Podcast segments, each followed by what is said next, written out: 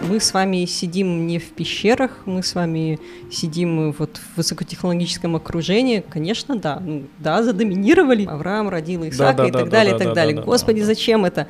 Но если зачем мы... Зачем они столько нарожали? Да, э... Короче, все плохое это мужчины, и все добро это же... Э, не, не обязательно. Как ты относишься к такой вещи, как альтернативная история. Ну, вот э, для а меня... материться можно?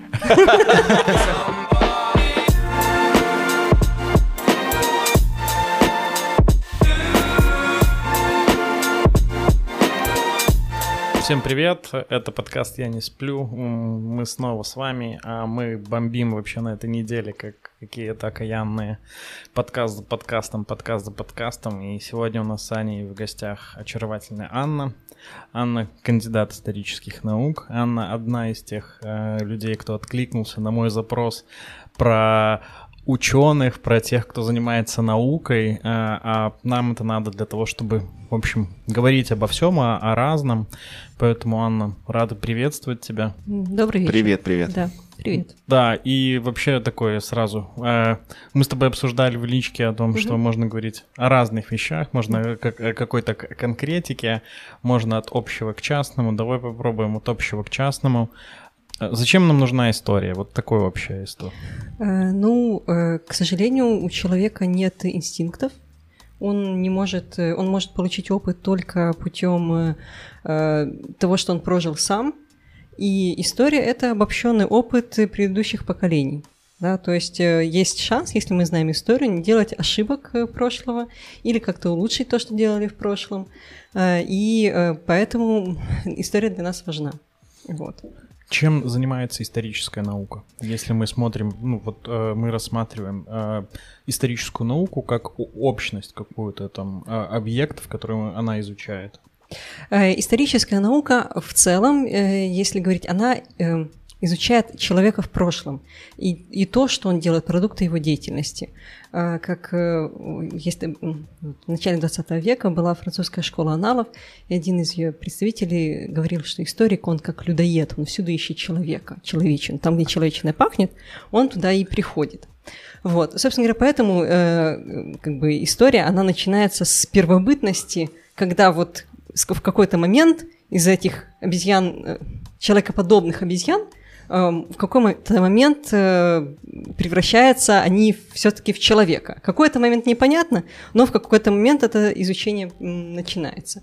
Вот. Но в собственном смысле, в таком классическом смысле, но э, история как наука, она все-таки прям начинается, начинается с письменных источников. Потому что э, письменные источники, они ну, в лучшей степени, чем археологические, например, чем э, там кружки, чашки, керамика какая-то, нам рассказывают о том, что творилось у человека на душе, в голове и вокруг него. А, ты вот упомянула э, историю про там переход э, от обезьян к человеку. Да. Как ты относишься к научпопу, вот этому, это вот просто вопрос, угу. который сходу прилетел к Харари, который сделал, в котором он э, Homo sapiens и описывает историю, гипотезу такую, что условно Homo sapiens э, взяли и задоминировали на территории э, там Э, земли того времени и а, аналогичные виды уничтожили. Ну, мы с вами сидим не в пещерах, мы с вами сидим вот в высокотехнологическом окружении. Конечно, да, ну, да, задоминировали. Ни, ни один другой вид на Земле этого не сделал. Э, никак, даже котики, которые живут с нами, они все-таки у них лапки, да. да. Ну, ни, ни, ни слоны, ни там э, дельфины умные, ни крысы, никто, никакой аналогии другого вида у нас нет. А ты имеешь в виду, что это прямо типа какие-то просто были другие люди тоже? Ну да, да? они там приводят пример о том, что есть астро- австралопитеки и прочее. Ну это естественный процесс, что если какой-то вид доминирует, то он другие виды вытесняет. Да? Если какой-то вид э, лучше приспособлен по какой-то причине, э, он сам приспосабливается или так складываются условия, он другие виды вытесняет. Ну, например, там Э, вот у нас продаются в зоомагазинах черепашки сухопутные. Если их выпустить в Белоруссию в э, природную среду, то они местных болотных черепах, они задоминировывают. Вот. То есть их нельзя вообще выпускать, потому что они лучше приспособлены. К агрессивной среде. Э, да, да, вот к этой именно среде. О, интересно. Угу. А, смотри, а мне всегда, например, а, было странно, э, ну, мы когда мы говорим про, ну, э, не про объективные вещи, а вот мы нашли письменный источник так. и расшифровали угу. его, а некая история, которая там отдаленная угу. э, или там приближенная к нам, так. и в этой, э, в, этой, в этой конструкции всегда преобладает какая-то... Субъективность. Да, субъективность. Да, да. Угу. и меня всегда смущала э, фраза про то, что историю пишут победители. Да. Да, э, и насколько это э, обывательский подход, или это на самом деле то, что существует в нау- научной практике? Да, я понимаю, да. о чем вы. Да, это такая э, притча в языцах, э, краеугольный камень. Все, главная претензия к истории, что там, ой, можно написать все что угодно. Да. Ну, это немножко не так. Э, почему? Э, в обывательском смысле действительно, э, когда мы как просто вот человек, вот я, Э, когда я обращаюсь к истории своей семьи, к истории своей страны, я там ищу что-то для себя, да. Э, то есть, э, например, ну вот когда обращаюсь к истории семьи, на семейных празднествах все радостно рассказывают друг другу, у кого там бровь, бровь, нос, рука, пальцы, бабушкины, дедушкины и так далее. Что касается истории народа, то же самое, потому что мы ищем в прошлом какие-то подтверждения или обоснования Э, какую-то связь с прошлым. Это ну, такой экзистенциальный вопрос, потому что мы таким образом э, более устойчиво чувствуем себя, да, что мы не одни на этом мире, как песчинка, несемся на холодном камне среди звезд, а вот э, за нами стоит много-много людей, и перед нами будет много-много людей, что вот мы как в какой-то системе находимся. Поэтому в зависимости от запроса человека, что он хочет найти в прошлом, если он хочет найти в прошлом, что мы великие воины, он находит в прошлом, что мы великие воины.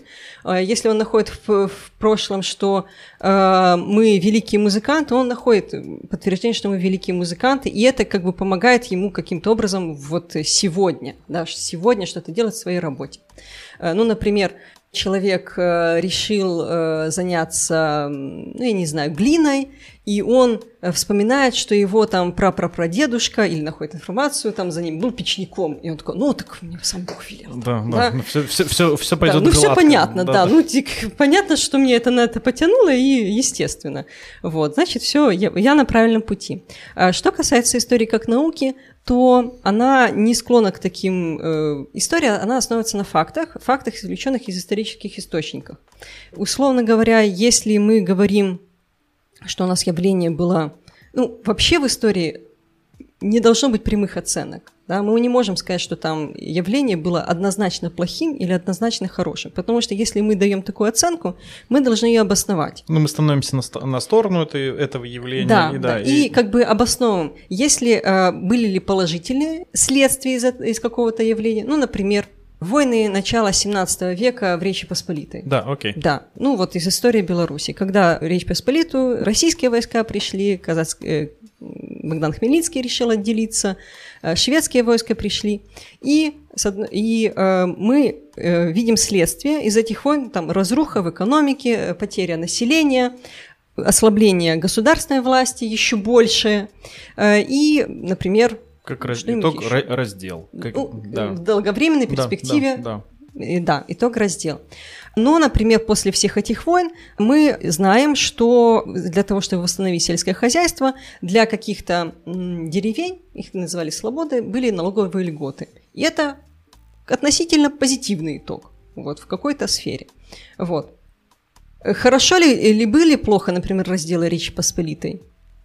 Ну, часть считала, что было хорошо, часть была, считала, что плохо, потому что э, хорошо, потому что э, на тот момент э, вся Европа была абсолютистскими монархиями, и абсолютизм, он ну, как-то лучше управлял государством. Э, в Речи Посполитой была шляхетская демократия, и как-то они на тот момент, на конец 18 века, уже не очень хорошо управляли не вывозили, короче. Ну, уже не вывозили. Шляхта, если, да. если вначале у них получалось, то потом уже ну, перестало То есть, условно говоря, там, если мы смотрим э, там, э, через призму вот этого времени, мы да. видим о том, что на территории Речи Посполитой угу. вот эта вот условная демократия, она достаточно, да, угу. она достаточно хорошо настраивала связи а, с точки зрения экономики, там uh-huh. вот был какой-то, ну, то есть это вот вольность какая-то и свобода да, была, да, да. А, но с точки зрения противостояния внешнему... Э, не э, работало, да. да, потому что слишком много было, э, слишком много было... Не в состоянии были договориться, да, короче. Да, Окей. да, да, все-таки для войны нужен какой-то э, один единый центр принятия решений. Вот. Эм, ну и э, там, опять же, структура войска, если э, в окружающих государствах это были наемные армии, хорошо вооруженные, это было очень дорого, э, но они были, то в Речи Посполитой это было какое-то такое ополчение разрозненное. Да, не, война не совсем, всегда дорого, да, но... не, не совсем работающее. Вот. И таким образом, если мы рассматриваем события с точки зрения науки, мы не то чтобы должны, если мы даем оценку, мы должны ее обосновать.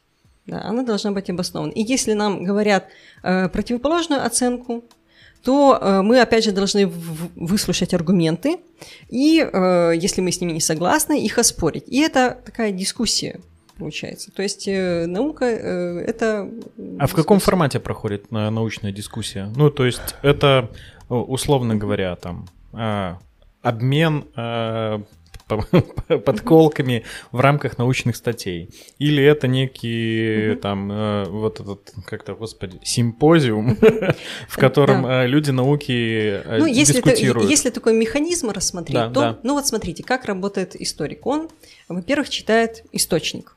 Угу. То есть э, летопись, мемуары, э, все что угодно. А е- если да. вот, да, я просто да. буду, если кон- э, вот э, консенсус внутри э, у- ученые смотрят на события uh-huh. и, и смотрят э, с разных точек зрения uh-huh. на него, потому что каждый оценивает источ... первоисточником uh-huh. информации разные вещи. Uh-huh. То есть кто-то там почитал одну статью, там не, некоторая там не, субъектность какая-то, кто-то вторую, uh-huh. получается начинается дискуссия из-за того, что у них нет базы общей для согласования. Так, так вот, да. так вот э, ученый должен владеть всеми источниками по теме и в идеале всеми историческими исследованиями по теме. То есть это он должен, у него должна быть источ, источниковедческая база и историографическая база.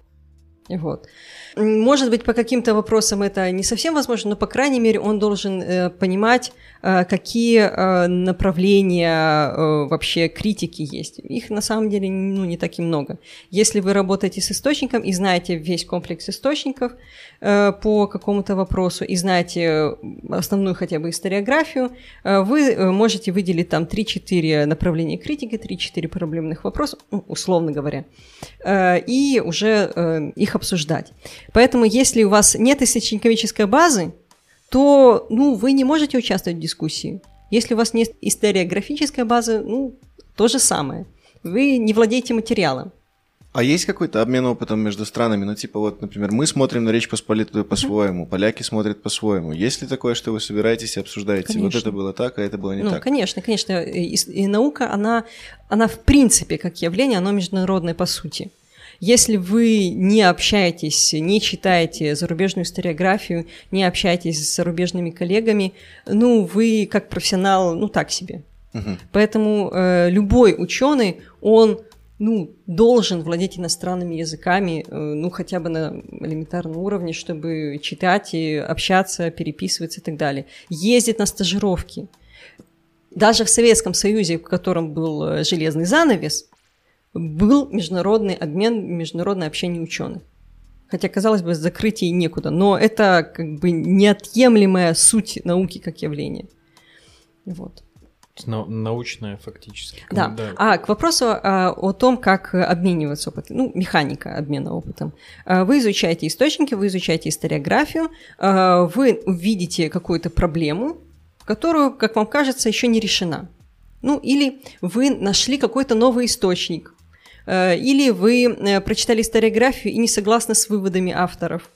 Э, вы готовите доклад на конференцию. На конференции это место, где собираются люди, по, специализирующиеся по этой теме. И представляете свой доклад, читайте доклад. Э, вам задают вопросы и говорят, а вот здесь вот вы не доработали. Вот здесь посмотрите вот такого-то автора. А вот здесь вот, вот у меня есть копия там какого-то документа. То есть это, это не, не, не как с этим самым, не как с курсовыми в университете. Ну, да, да, есть да. И слушают, и читают все, да. Да, да, все э, это все, ну, э, конечно, это идеальная ситуация, э, и этим отличается плохая конференция от хорошей конференции, да, потому что на хорошей конференции действительно собираются люди-специалисты, потому что если вы соберете там людей Э, которые там он про звезды, вы про там, Землю, то у вас мало точек соприкосновения, вам не будет э, очень полезно это общение. Вот. Потом вы дорабатываете этот вопрос и готовите, например, тезисы доклада или материалы доклада, свои, свои выступления. После того, как вы это подготовили, вы прорабатываете дальше и готовите статью. Ну, статья – это 14, там, например, тысяч знаков или до 30 тысяч знаков, это там 15-14 страниц. Ну вот и, как вы готовите курсовые э, рефераты да. в университете, вот примерно такая статья. Но в отличие от рефератов, которые являются компиляцией фактически, э, статья, э, вы там рассматриваете какой-то один небольшой вопрос и делаете вывод по этому вопросу. Вот.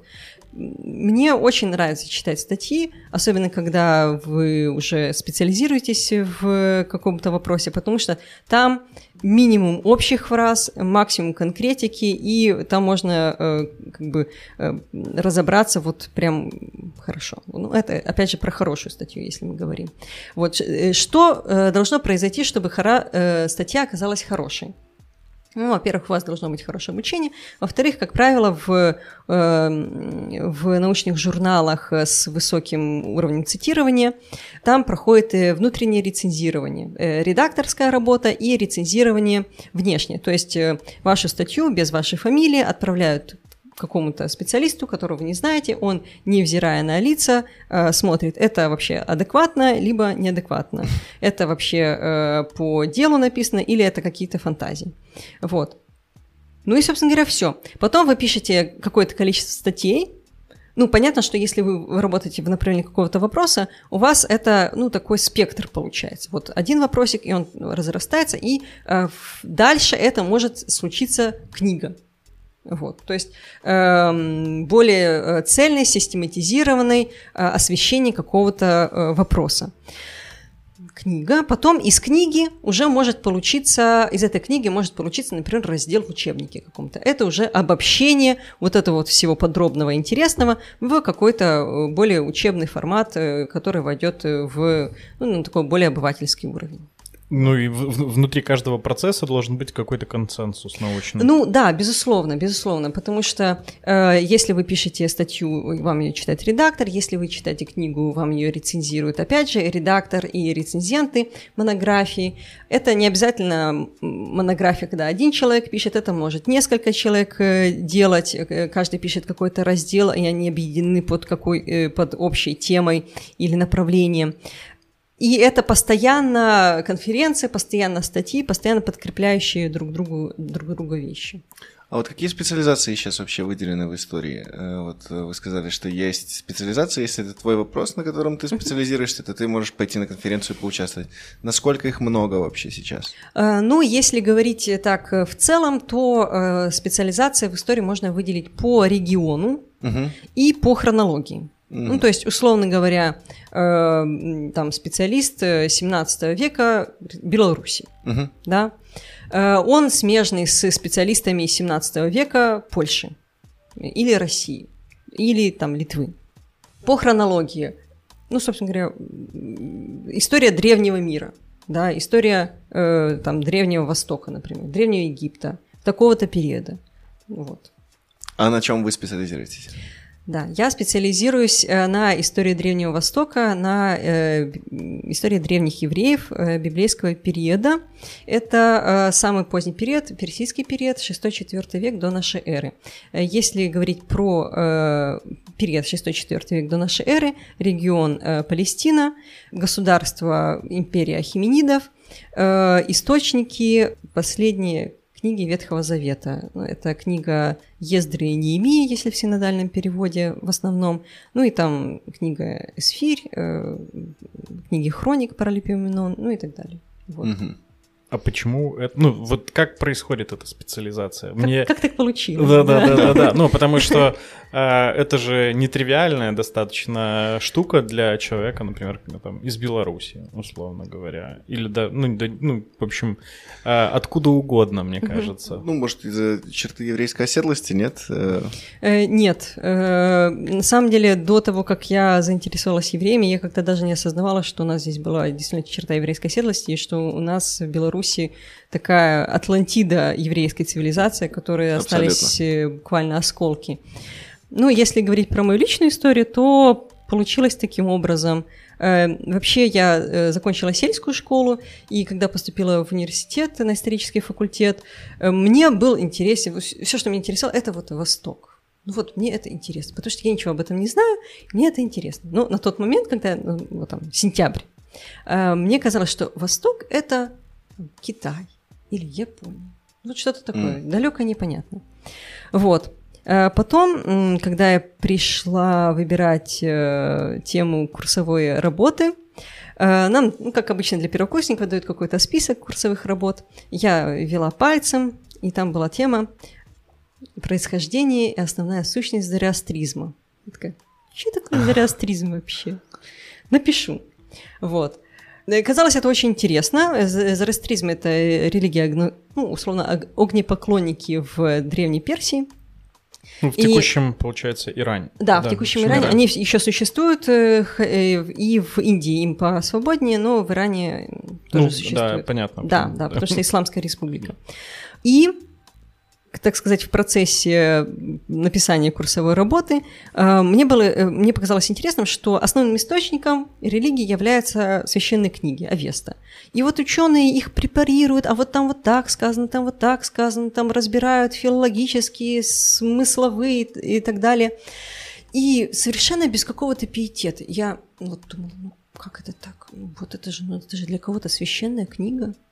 Ну, они же как-то верят в то, что там написано, а тут так беспардонно вообще изучают. Вт- Вторгаются. Вторгаются, да. И э, там закончилась сессия, было лето, и мне такая мысль пришла в голову, интересно, а вот Библию кто-нибудь так изучал? И, о да, изучали. И вот э, я со второго курса, эм, так сказать, решила пописать по Ветхому Завету, ну и как бы вот это меня и поглотило.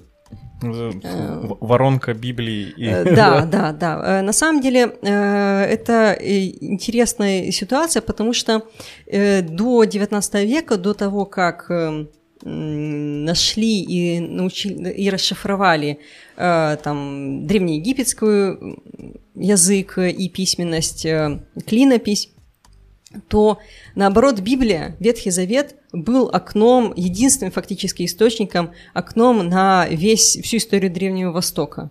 А вот сейчас у нас как бы наоборот получается. Мы едем в Египет, мы знаем про пирамиды, а потом уже, «А, оказывается, там в Ветхом Завете что-то там про это было. Да. Ну, в- а вообще, на самом деле, э, как это правильно сказать, э, к своему, не знаю, стыду или к чему, но у меня для, для меня всегда Ветхий Завет это э, не было историческим источником. Мгм. Это вот, ну, как будто бы набор сказок каких-то. Э, Сказки тоже могут быть Да. историческим А, источником.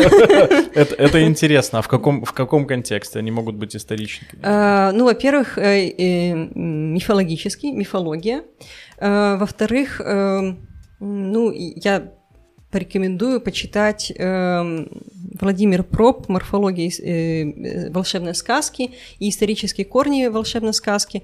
Э, Это не совсем про Древний Восток, это про русскую сказку, э, но это основатель такого структурализма.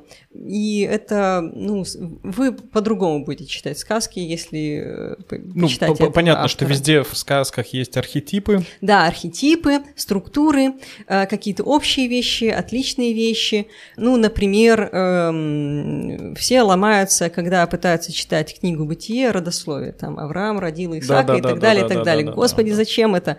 Но если мы... Зачем они э, столько да, нарожали? э, ну, см- какой смысл в этом повествовании, да? Но если мы э, знаем, что евреи... э, ну, во-первых, если мы знаем, что э, такие родословия были важны, особенно для кочевников, да, и они действительно, э, и они у них была устная традиция изучения этих родословий, это, для них это было важно, это была их история. И мы знаем, что э, мы можем предположить, что евреи, они изначально, по меньшей мере, какая-то их часть э, была кочевниками. Потом мы читаем э, остальные части там, повествования Ветхого Завета, и, ну да, кочевали, да, были э, кочев, кочевая часть у евреев. Вот. Ну, соответственно, вот это вот повествование uh-huh. о том, что кто кого родил, uh-huh. как... это как э, книга, которую они друг другу передавали, получается. Э, ну, по, изначально, по сути, изначально как... устно, да. а потом, когда вот эта устная традиция, она э, перестала работать, потому что, ну, например, они осели, возникла необходимость это записать. Э, ну, чтобы вы понимали, необходимость записать устную традицию возникает тогда, когда устная традиция начинает умирать. Угу. Окей, вот. да, угу. прикольно. Ну, то есть, получается, письменность была, но э, практической пользы там на тот момент у письменности не было как таковой, потому что достаточно активно передавали все из уст уста. Э, наоборот, у нее была супер практичная польза, э, практичная польза, а. потому что, например, клинопись, она именно изначально возникла для того, чтобы записывать хозяйственные вещи, там ну, что, что, сколько, сколько Чек, зерна. Чеки выписывать. Да. да, да, да, условно говоря, да, сколько зерна хранится здесь, а сколько там других продуктов хранится здесь, и э, Поэтому есть миллионы клинописных табличек, и абсолютно большинство из них это хозяйственные документы. Кому сколько зерна, там, мяса, вина, пива выдали. Вот. Э, и э, уже потом, когда все это достаточно развито, возникает необходимость записывать там какие-нибудь литературные произведения или э, какие-нибудь исторические хроники.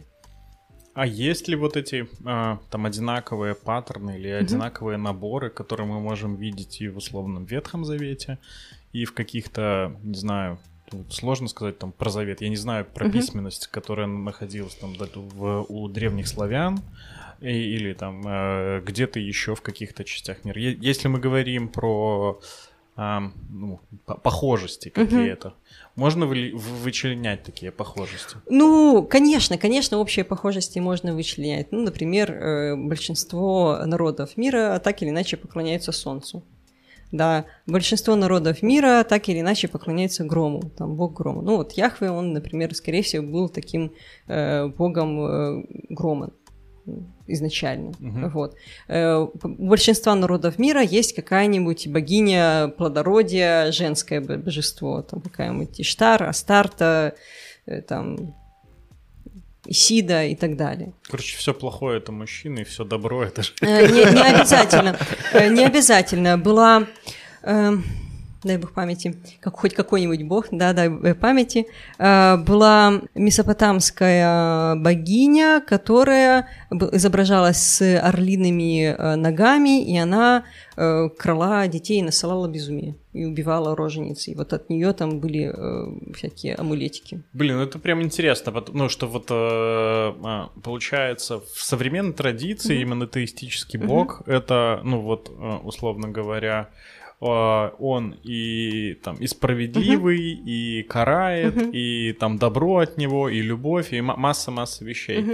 А там как будто вот эти явления и события разделяли на, на, на маленькие структурированные элементы.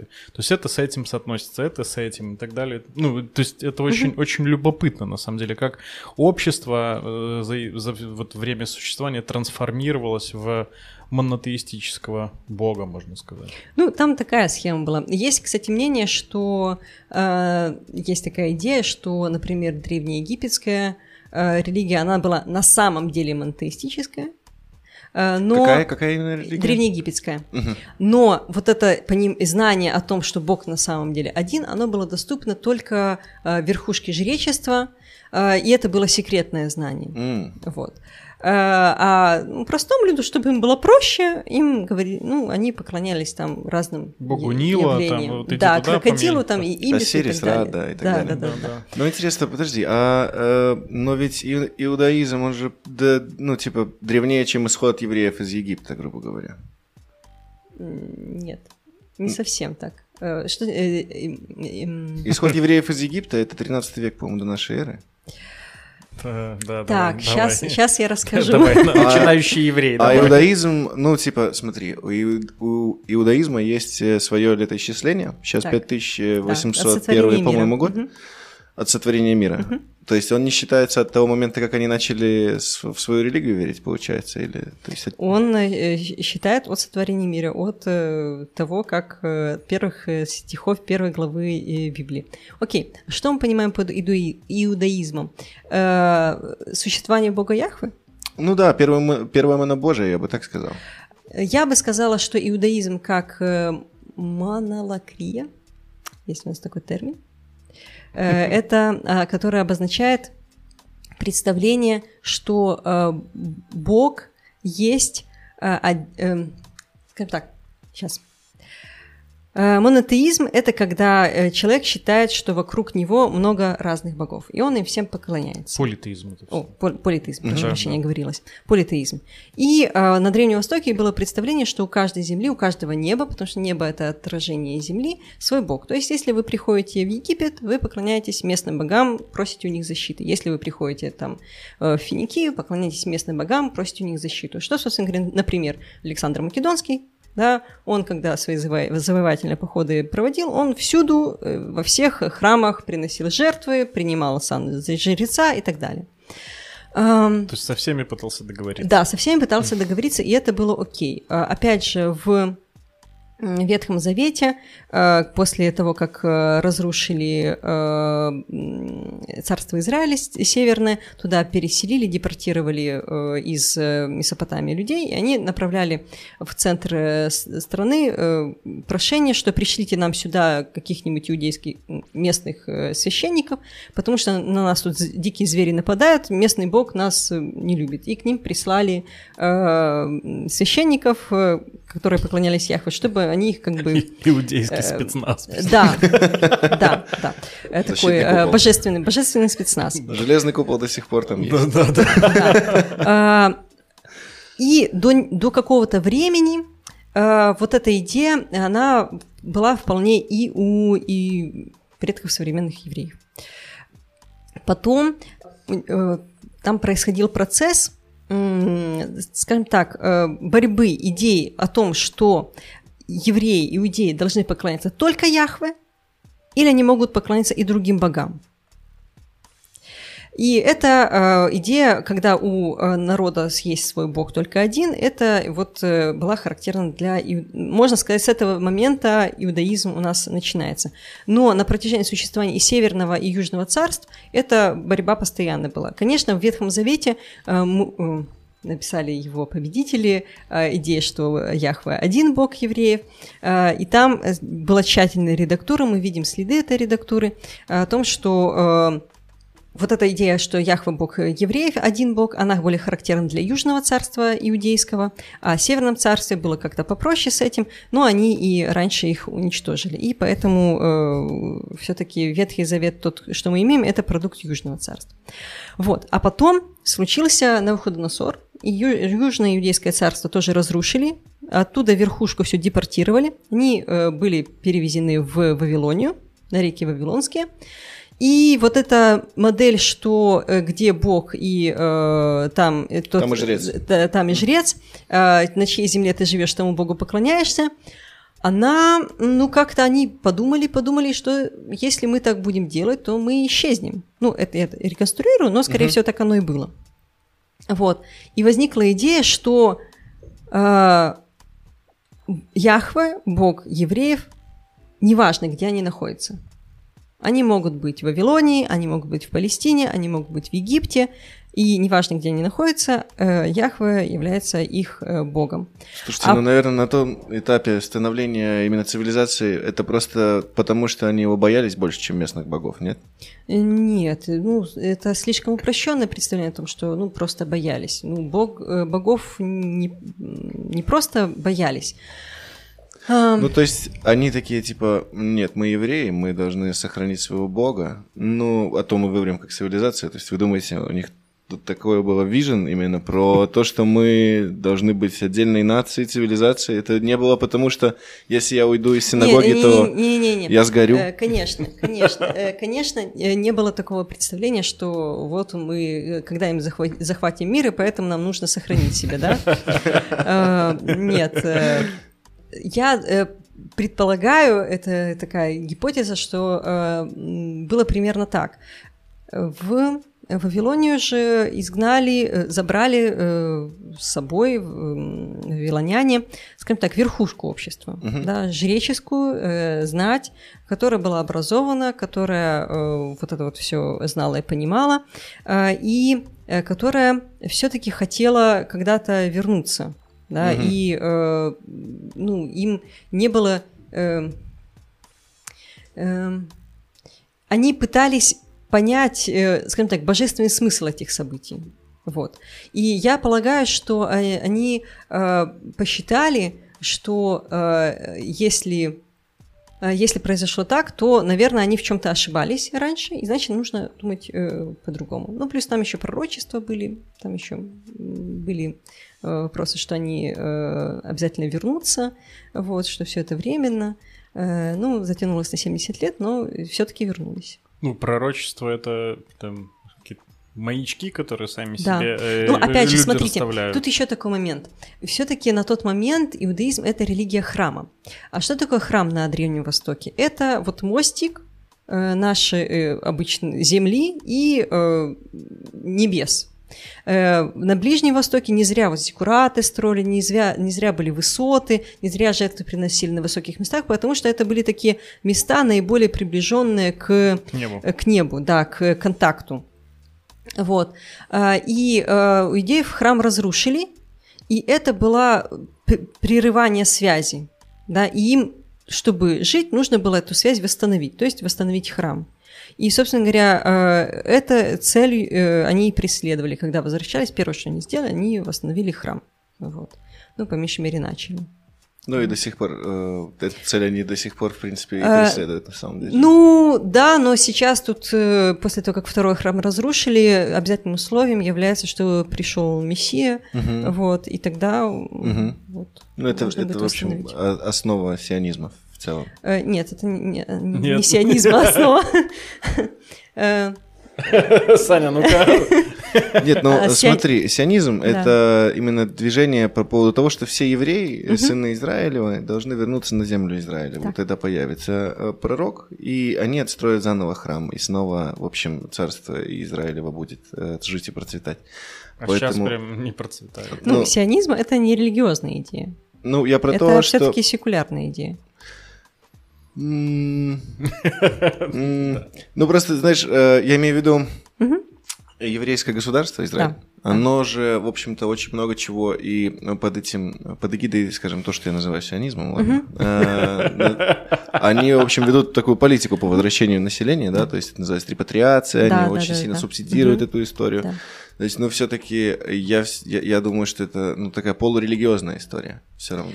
Конечно, религия здесь есть, потому что благодаря религии э, евреи, они сохранили свою идентичность и сохранили свое сообщество, ну, Да, в я, течение кстати, двух тысяч лет. Много слышал, минимум. что вот на самом деле все ортодоксальные Мгм. евреи сейчас, ну вот, которые существуют, это фактически цементирующая часть Да, общества. да, да, несмотря на то, что они вызывают достаточно большое количество там, Резонанс. резонанса, мгм. раздражения, хейта внутри даже. Там Да, э, да. цивилизованные ребята на это смотрят как ну на какой-то, я Мгм. не знаю, на, на Пережиток. атовизм какой-то. Да. Да.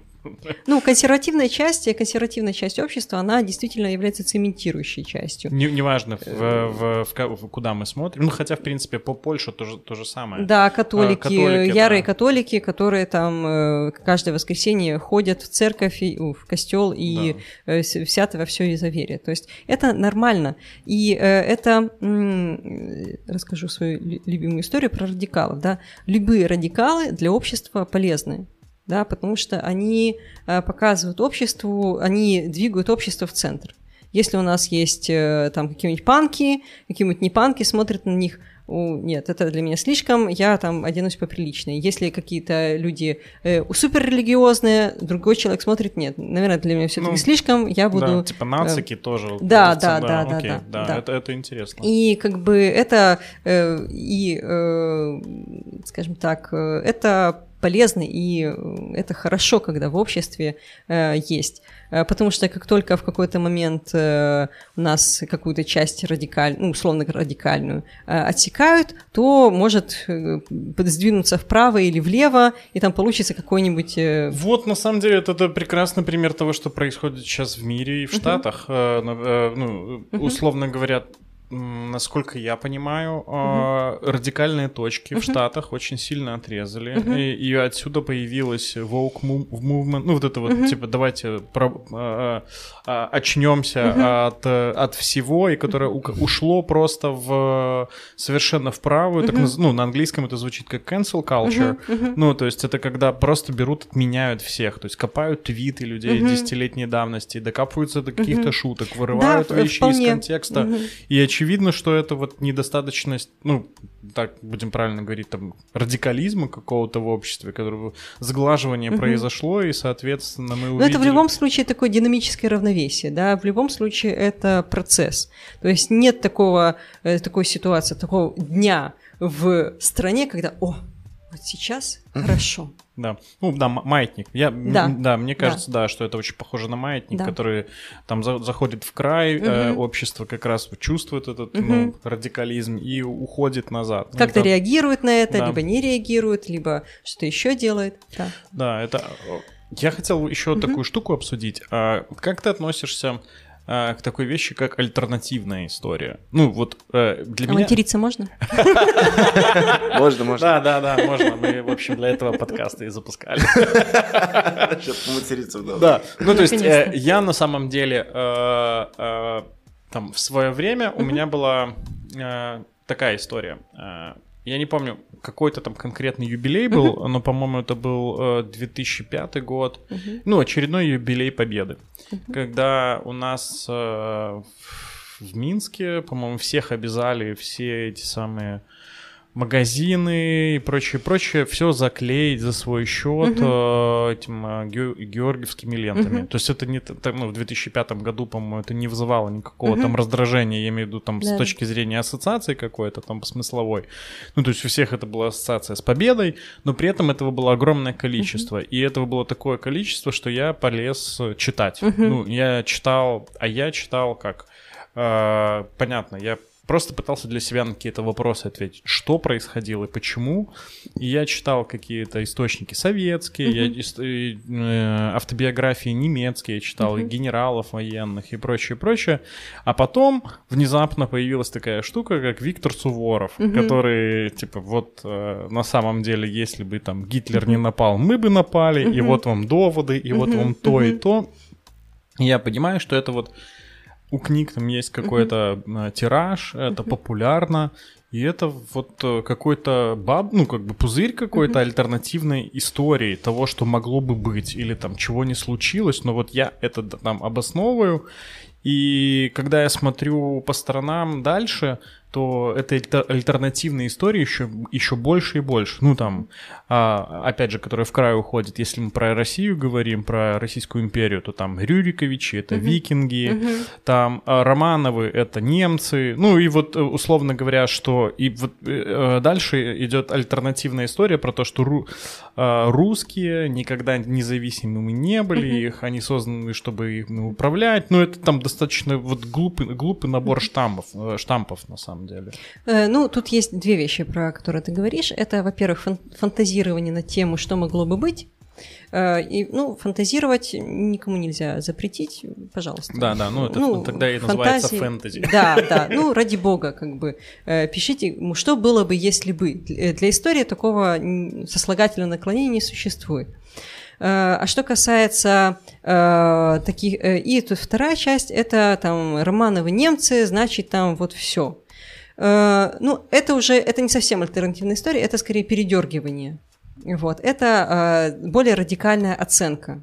Потому что а, эм, ну, это не совсем про науку, это больше про, ну, какую-то дискуссию. Но от, отличие научной дискуссии от э, просто дискуссии в интернете, э, это то, что э, вы, э, когда приводите аргумент существенный, ваш оппонент говорит, а, ну да, я согласен. Вот здесь я согласен, да, отличная мысль. Я учту это в дальнейшем. Когда мы дискутируем в интернете, да, вообще оно все не так было.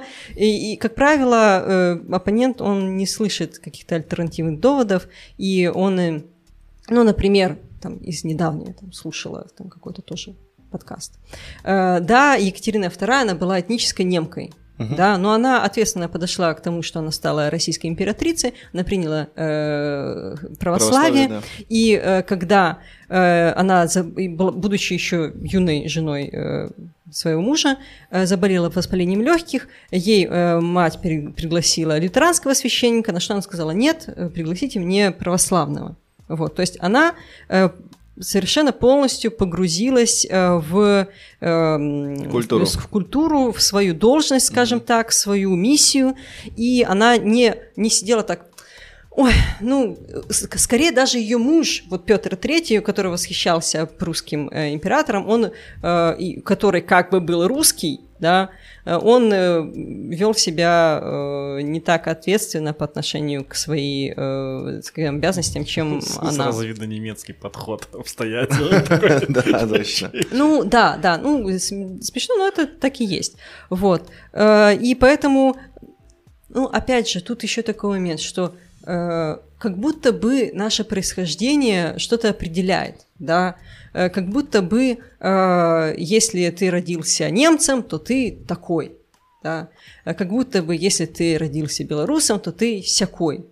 Ну, это большое заблуждение, потому что все-таки наш, наш, потому что этничность это этническое самосознание – это прежде всего культурный продукт.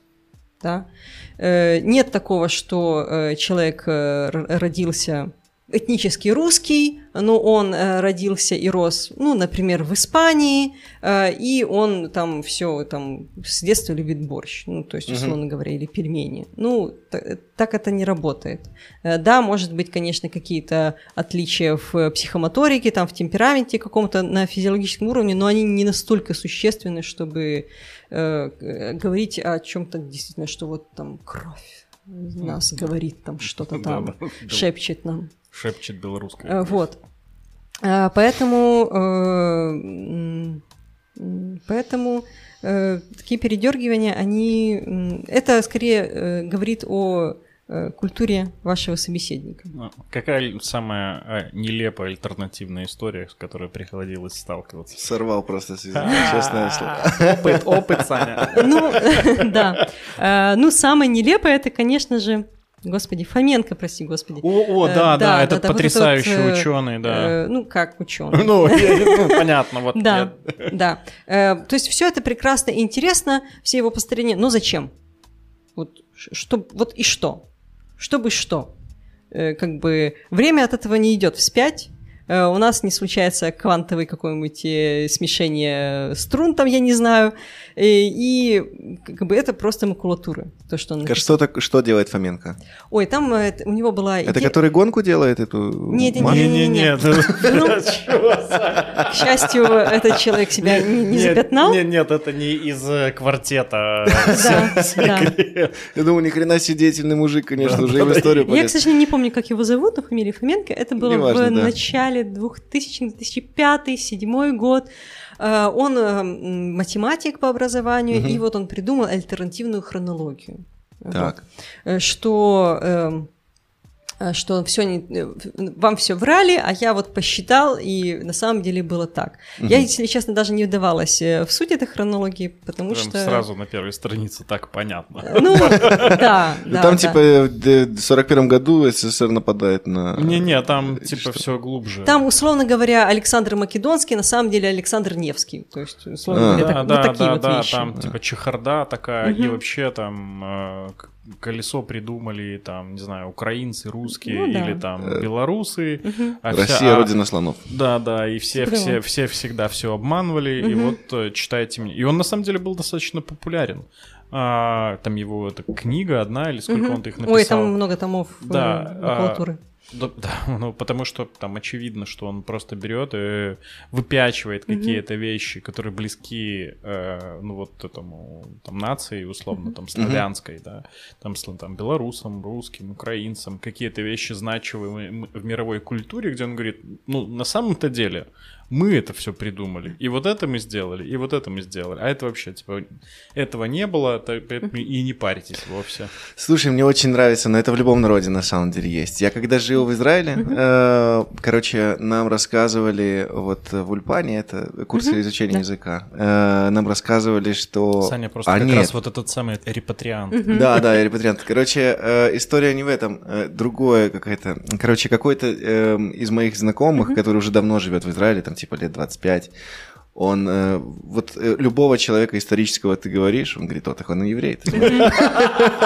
И это доходило до такого странного абсурда, что он говорит, э, как его, Колумбо, Кол- Колумб, Колумб, он был еврей.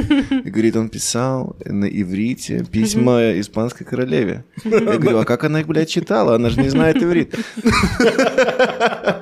То есть это, тем более, что иврит в то время был уже давно закопан в землю, да, и как бы его откопали только в... Ну, не совсем все-таки закопан в землю. Он все-таки до 19 века, до того, как и наш э, Начали, да, наш... происхож... Бен Ягуда Да. из глубокого его начал использовать Мгм. в э, как это, у побыте. В обиходе. В обиходе, В да, обиходе, да, да. Вот. Э, До этого он э, существовал и Торе, использовался конечно. именно как э, религиозный язык. Да-да-да. Да, да, да. То есть не- не- не- это немножко заблуждение, что вот его совсем не было, да, а потом его стали использовать. Он все-таки был. И все-таки грамоте на древнееврейском в тех же ульпанах детей учили. Ну, я вот скажу э, вам, что со мной, в, опять-таки, в Ульпане учился мужчина из Франции. Ему было, наверное, лет 65, он уже такой э, преклонного, можно сказать, возраста. Просто на старости лет его уже замучили э, проблемы мусульманского населения в Париже. В общем, заставили его э, приехать в Израиль.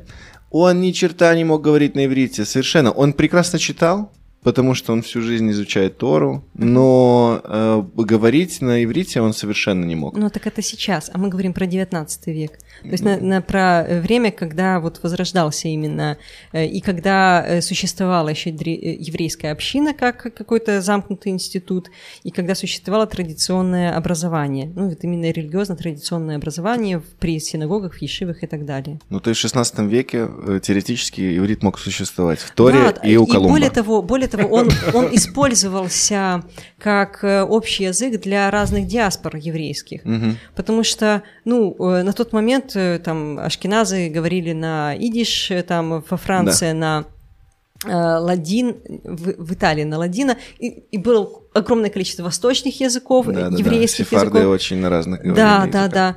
Э, И общим было древнееврейский. И они Мгм. могли на нем как бы друг друга понимать и, и изъясняться.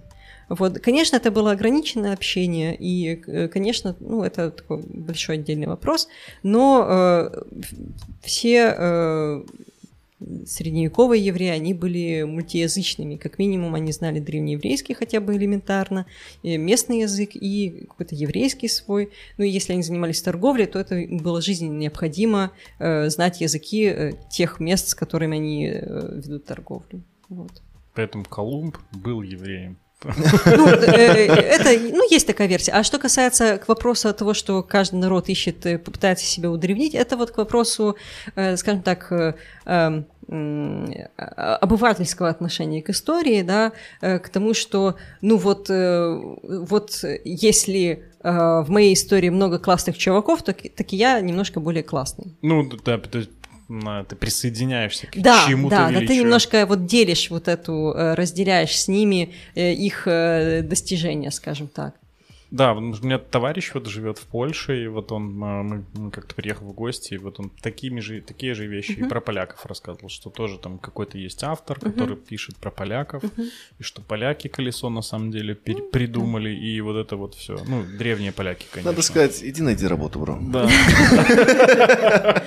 Ну да, да. Вот. Э, ну, опять же, почему популярны вот эти все альтернативные штуки? Потому что они такие, «А, да неужели?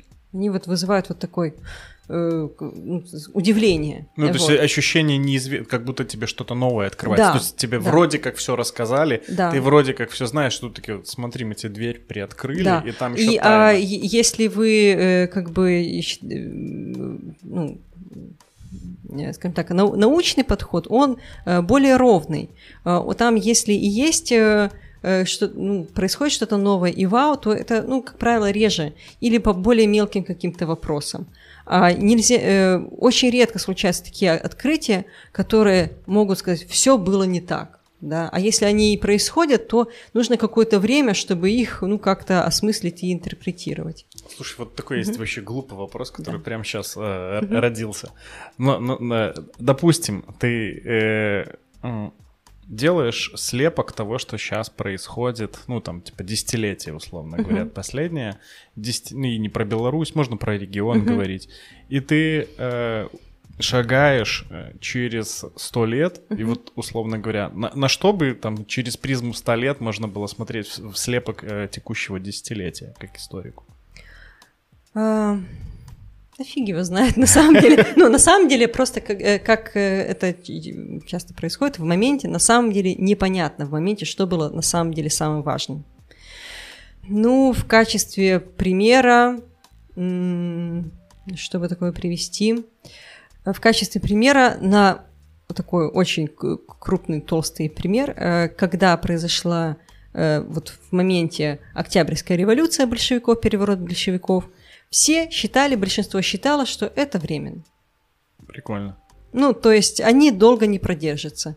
Все были абсолютно, ну, много людей так считало, скажем так.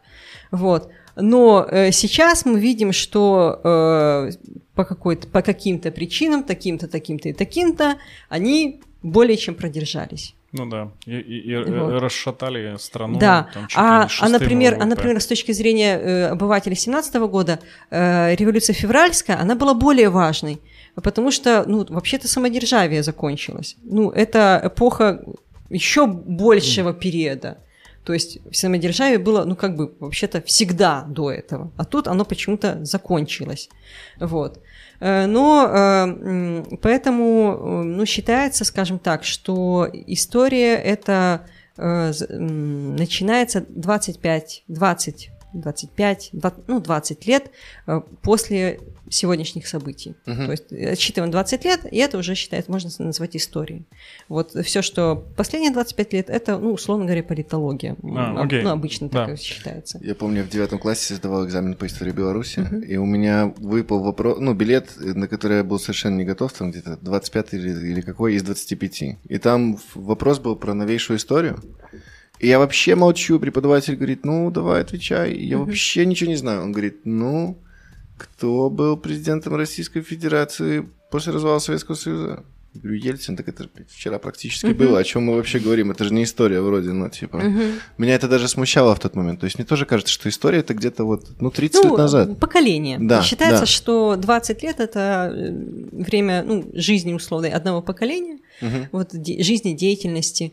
Э, Вот поэтому, э, ну, э, э, что касается школьной программы, то, ну, как бы, это может, в принципе, Ельцин это уже, уже история да, для нас. Ну не в девятом классе. Да. Он просто к тому моменту, он, может, 6 лет как ушел, наверное, только. И ты такой, типа, так э, он еще жив, он еще он по телевизору его показывает. Э, Ну, э, в школьной программе у нас все-таки ведут историю, там последние вопросы по истории. Это прям там последний год, э, что-то, если что-то важное происходило. Да, ну, ну, м, Мне я, кажется, из э, этого десятилетия будет запомниться коронавирус, в первую очередь, потому что это такое, ну, что-то, что никогда не происходило. ну да. Ну, точнее, имею в виду уже В последние сто лет. В Да. таком Послушай, масштабе, ну, кроме испанки. Да. А, Я, честно говоря, Я не хочу звучать как э, диссидент. Давай. ковид. Ну, то есть я там понимаю, там есть коронавирус и прочее, и это все очень плохо и опасно. Но мне кажется, что вот э, то, что происходит, это еще огромное количество медиа, влияние медиа сумасшедшее на состояние людей и того, что... И это как раз еще касается того, насколько, ну, когда общество зачищается от радикальных mm-hmm. элементов, mm-hmm. появляются вот эти провоки. Ну, mm-hmm. то есть правая сторона уходит вправо и такие, mm-hmm. ну, типа, сейчас мы все запретим. Mm-hmm. Никаких свобод, никаких... Мы заботимся о вас, но вот вам QR QR-код. Ну, и получается, как будто бы откатайте от э, текущего лет 12. Была mm пандемия, на самом деле. mm Была пандемия... Э, от, Птичий там или свиной да, грипп, что да, такое? Да, да, был грипп. Я помню, что я в 2009 году сам в маске зимой ходил. mm Когда она пришла. Атипичная пневмония, когда люди сгорали там достаточно быстро, которые mm через год или через полтора Европарламент или Еврокомиссия предъявила э, ВОЗу за то, что они ввели там понятие пандемии и панику распространять начали.